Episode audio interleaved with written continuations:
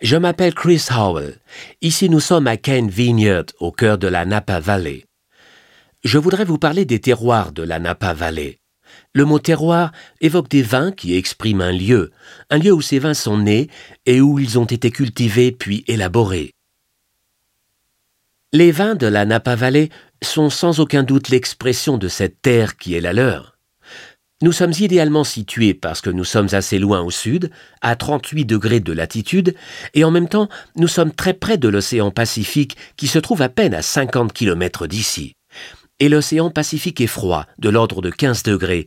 Il nous sert donc un peu de climatiseur.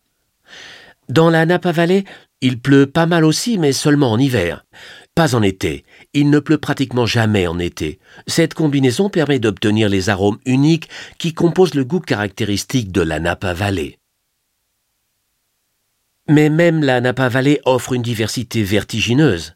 En partant du fond de la vallée et en la remontant, on aperçoit des collines à l'ouest et d'autres collines à l'est. Alors, on réalise que tout est incroyablement varié.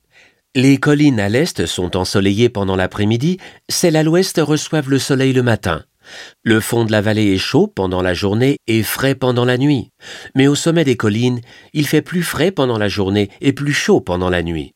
C'est pour ça que les arômes de ces vins sont tous différents. Les baies sont bien plus grosses dans le fond de la vallée qu'au sommet des collines, alors que les arômes sont plus intenses dans les collines, mais peut-être moins matures et moins faciles d'accès que dans le fond de la vallée. Ici, à Kane Vineyard, nous sommes dans une des parties les plus fraîches de la Napa Valley, juste sur la crête accolée à Sonoma. Et presque tous les jours, le vent de l'océan Pacifique vient nous rafraîchir. Plus haut dans les montagnes, il fait plus frais et la terre est peu profonde parce que l'eau l'entraîne vers le bas de la colline. La terre est unique ici. Elle est sédimentaire et pas volcanique. C'est pour cette raison que les arômes du Cane 5 dont les raisins poussent dans cette parcelle ne ressemblent à aucun autre.